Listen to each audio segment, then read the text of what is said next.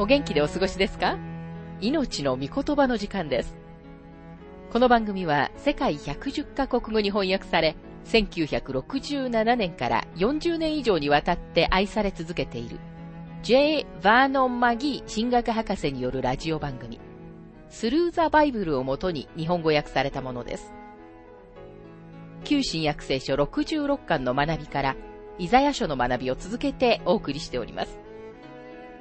今日の聖書の箇所は、イザヤ書55章、そして56章1節から2節です。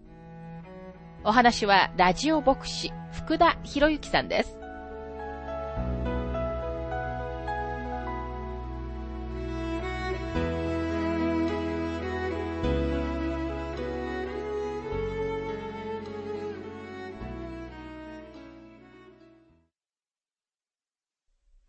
イザヤ書55章の学びをしていますが、一節。ああ、乾いている者は皆、水を求めて出てこい。金のない者も、さあ、穀物を買って食べよ。さあ、金を払わないで、穀物を買い、代価を払わないで葡萄酒と乳を買え。ここでは三種類の飲み物が提供されています。一つは水。この水という言葉には複数形が用いられています。ヘブル語では複数形は最上級を表します。この水は淡水形で表すにはあまりにも素晴らしすぎるのです。また水の質が素晴らしいのと同時に量も豊かであることを語っています。この水は魂のための水です。あの日宮の中でイエス様が叫ばれた種類の水です。主はヨハネ3章の37節で次のように叫ばれました。誰でも乾いているなら私のもとに来て飲みなさい。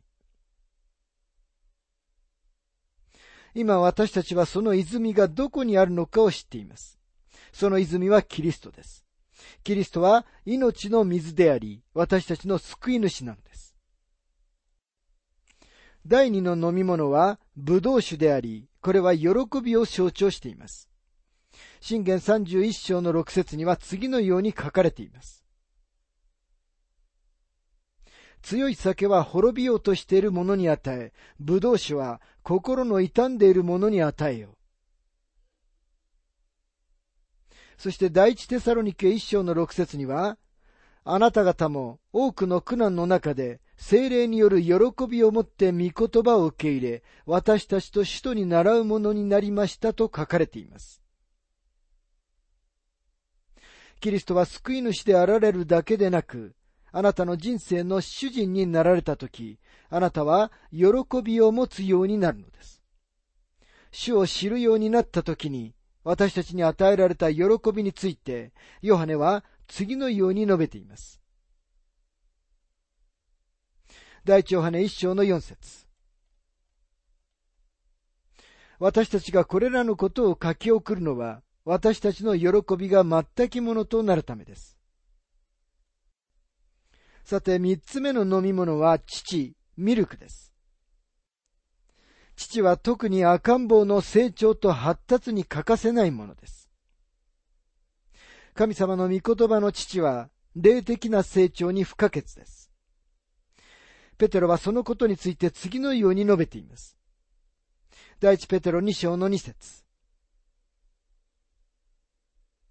生まれたばかりの血のみ子のように、純粋な御言葉の父を慕い求めなさい。それによって成長し、救いを得るためです。赤ん坊が必死でお乳を求めるように、私たちも熱心に神様の御言葉の父を慕い求めるべきなんです。もしあなたが信者であるのに、神様の御言葉を学ぶのが好きではないのなら、何かが間違っているのです。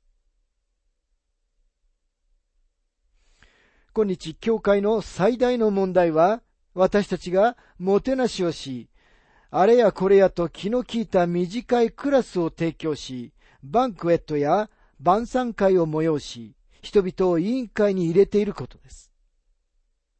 私たちは人々に神様の御言葉を与える以外のすべてのことをしているようです。多くの教会員は死産の赤ん坊のようです。彼らには霊的な命がありません。もしあなたが信者であるなら、純粋な神様の御言葉の父を欲しがるべきなのです。イザヤ書55章の2節なぜあなた方は食料にもならないもののために金を払い、腹を満たさないもののために労するのか。私に聞き従い、良いものを食べよ。そうすれば、あなた方は死亡で元気づこう。なぜあなた方は食料にもならないもののために金を払い、腹を満たさないもののために労するのかとありますが、この世の快楽を追求することは高くつきます。なぜならあなたはそのために多額のお金を払わなければならないからです。さらにこの世の快楽は高いだけでなく、あなたの心に決して満足をもたらすことはありません。なぜならそれは偽物だからです。単なるおがくずであって、あなたの魂を満足させることはできないのです。それなら幸せはどこにあるのでしょうか？それはお金の中に見つけることはできません。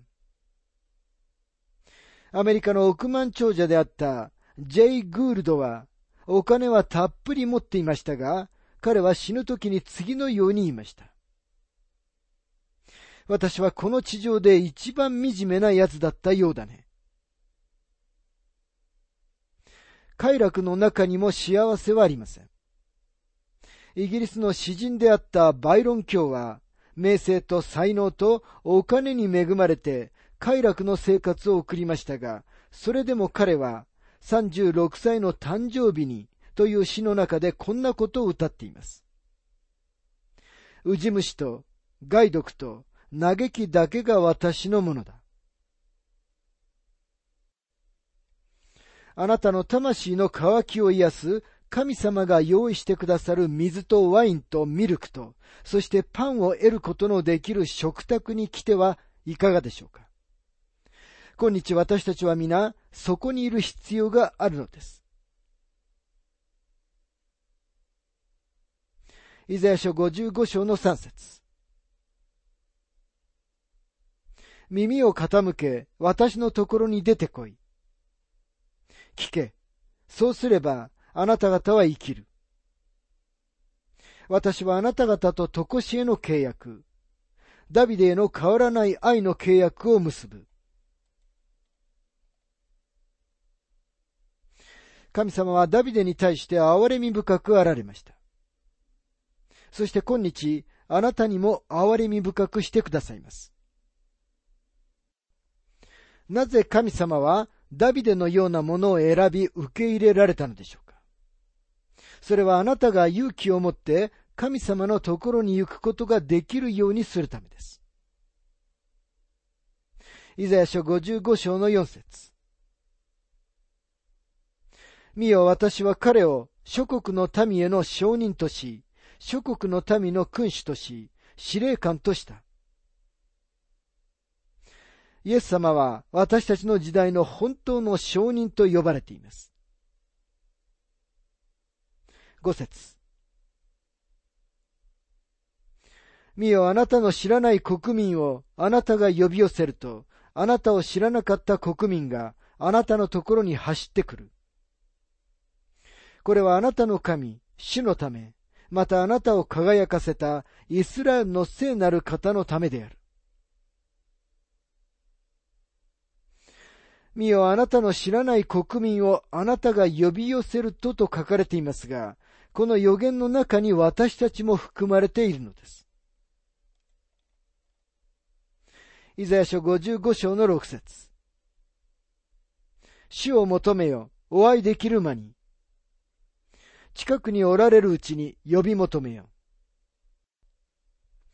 神様を求める人類の責任は、神様の卓越した目的と選びによって破棄されるわけではありません。ですから主イエスは、ヨハネ6章の37節で次のように言われました。父が私にお与えになる者は皆、私のところに来ます。そして私のところに来る者を私は決して捨てません。あなたは脇に座って自分は選ばれたうちの一人ではないと議論することができます。でも、主のところに来た瞬間、あなたは選ばれた者の一人なのです。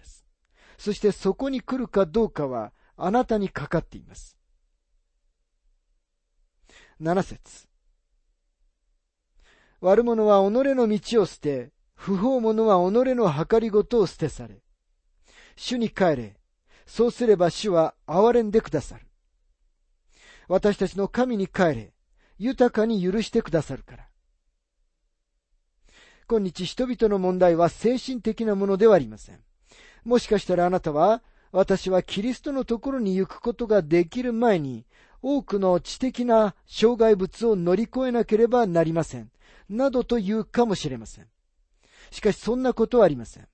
あなたが乗り越えなければならない障害物はたった一つだけです。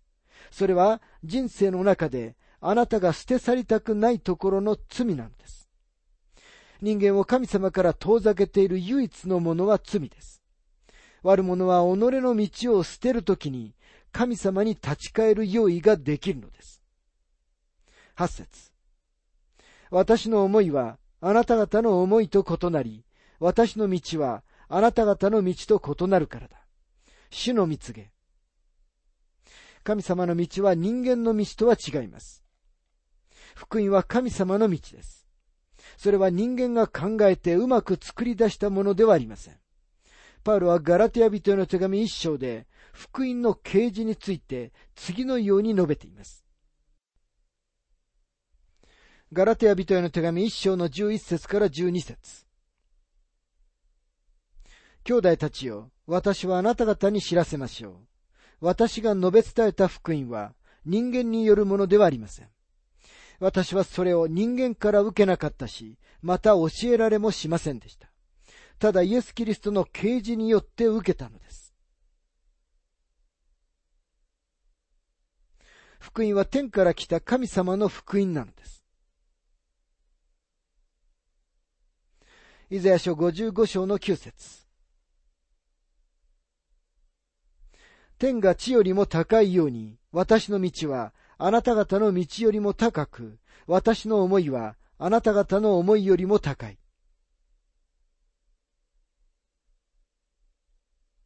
福音は啓示によってのみ、私たちのところに来ることができました。なぜなら人間の分別では、人間は決して贖いの道をたどることはないからです。福音が述べ伝えられるとき、正確さと信頼性と神様の御言葉の重要さに強調点が置かれます。10節から11節雨や雪が天から降って元に戻らず、必ず血を潤し、それに物を生えさせ、芽を出させ、種まく者には種を与え、食べる者にはパンを与える。そのように私の口から出る私の言葉も虚しく私のところに帰っては来ない。必ず私の望むことを成し遂げ、私の言い送ったことを成功させる。この終わりの部分で神様の御言葉に対して約束が与えられます。福音は神様の御言葉の中にだけ見つけることができます。救いは神様の啓示であり、神様の御言葉は天から降ってくる雨になぞらえられています。ご存知のように福音はあなたに何かをするようにとは要求しません。また福音は何か人間が考え出せるようなものでもありません。人間は何かバベルの塔のようなものによって努力して神様のところに登っていくのではありません。ただ雨のように天から下ってくる神様の啓示を受け取るのす。雨は地を実りの多いものにします。種は芽を出し、豊かに実を結びます。神様の御言葉もまた種です。そして雨と種とが人間の心の中で一緒になるときに実を結ぶのです。十二節誠にあなた方は喜びを持って出て行き、安らかに導かれて行く。山と丘は、あなた方の前で喜びの歌声を上げ、野の木々も皆、手を打ち鳴らす。雨は地が神様に対する賛美に覆われて応答するようにさせます。千年王国の間、地は創造主であり、贖い主である方に賛美の旋律をもって応答するのです。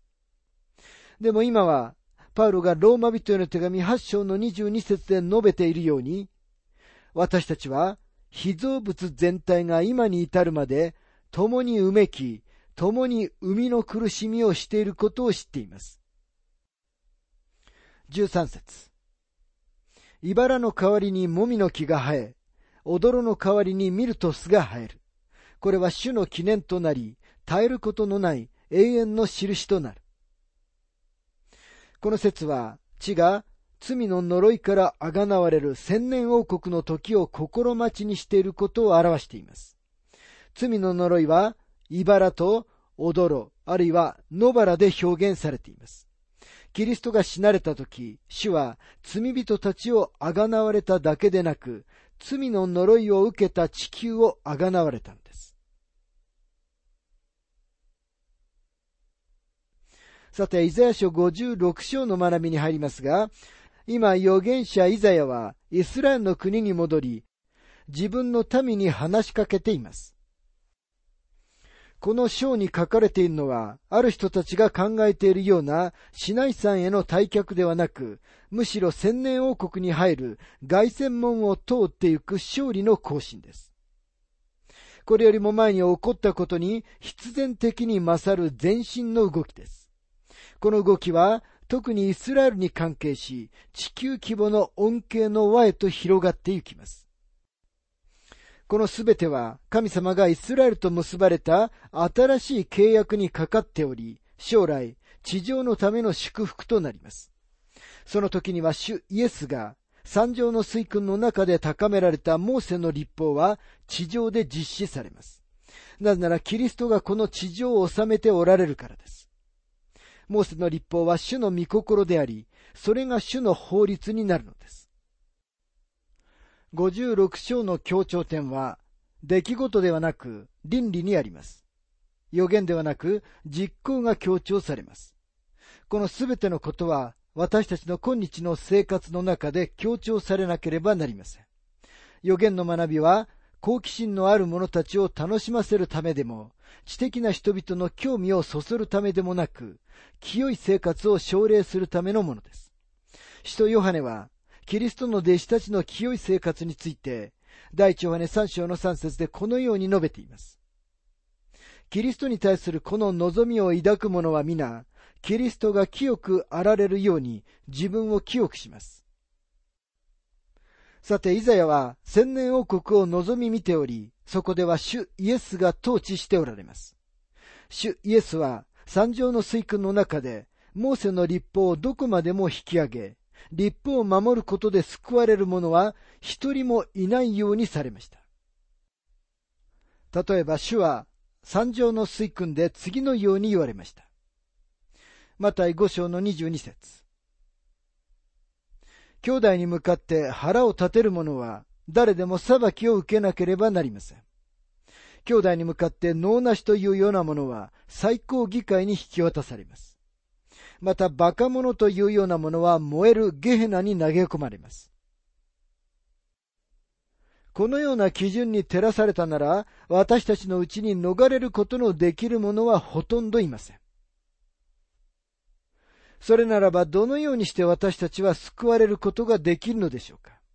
私たちには私たちを救ってくださる救い主がいます。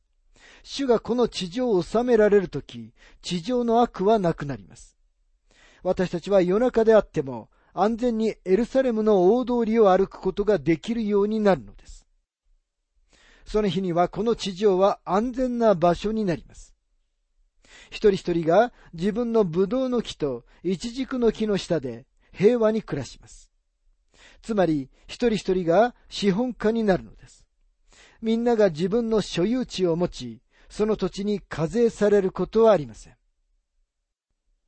イザヤ書56章の一節主はこう仰せられる。公正を守り、正義を行え。私の救いが来るのは近く、私の義が現れるのも近いからだ。ここには、私の救いが来るのは近くと書かれていますが、明らかに預言者たちは、御国の設立は間近であると期待していました。彼らは感覚が空くかもしれないという可能性を含んで語りはしましたが、でも、御国が来ることをすぐ近くの将来として語っています。ここで、救いとは、イスラエルの国としての救いのことです。使徒パウロが、ローマ人への手紙11章の26節で、こうしてイスラエルは皆救われるということです。こう書かれている通りです。救う者がシオンから出て、ヤコブから不経験を取り払うと言った時に、彼の心の中にあったのは、イスラエルの国としての救いのことでした。やがて来る救いの期待は、正義を行う動機となるべきでした。ちょうど主イエス・キリストがもう一度戻って来られるという希望が、今日、清い生活を導くのと同じです。イザヤ書56章の2節幸いなことよ。安息日を守ってこれを汚さず、どんな悪事にもその手を出さない、このように行う人、これを固く保つ人の子は。お分かりのように、この説は安息日の立法のもとに戻った人々のためです。千年王国の間に安息日はこの地上に回復されます。現在の恵みの時代には、私たちは明確に次のように命じられています。コロサイ人への手紙2章の16節こういうわけですから、食べ物と飲み物について、あるいは祭りや新月や安息日のことについて、誰にもあなた方を批評させてはなりません。ですからあなたも私も安息日の立法のもとにはありません。すべての人にとって、このことは明らかであるべきです。でも神様は、キリストが統治されるときに、この地上に安息日を回復されます。なぜなら、立法はエルサレムから地上全体へと広がっていくからです。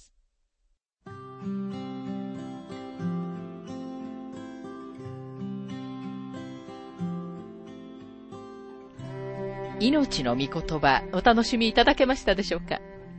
今回は神様の道というテーマでイザヤ書55章と56章1節から2節をお届けしました。お話はラジオ牧師福田博之さんでした。なお、番組ではあなたからのご意見、ご感想、また聖書に関するご質問をお待ちしております。お便りの宛先は、郵便番号592-8345大阪府堺市浜寺昭和町4-462浜寺聖書協会命の御言葉の係。メールアドレスは全部小文字で ttb.hbc.gmail.com です。どうぞお気軽にお便りをお寄せください。それでは次回までごきげんよう。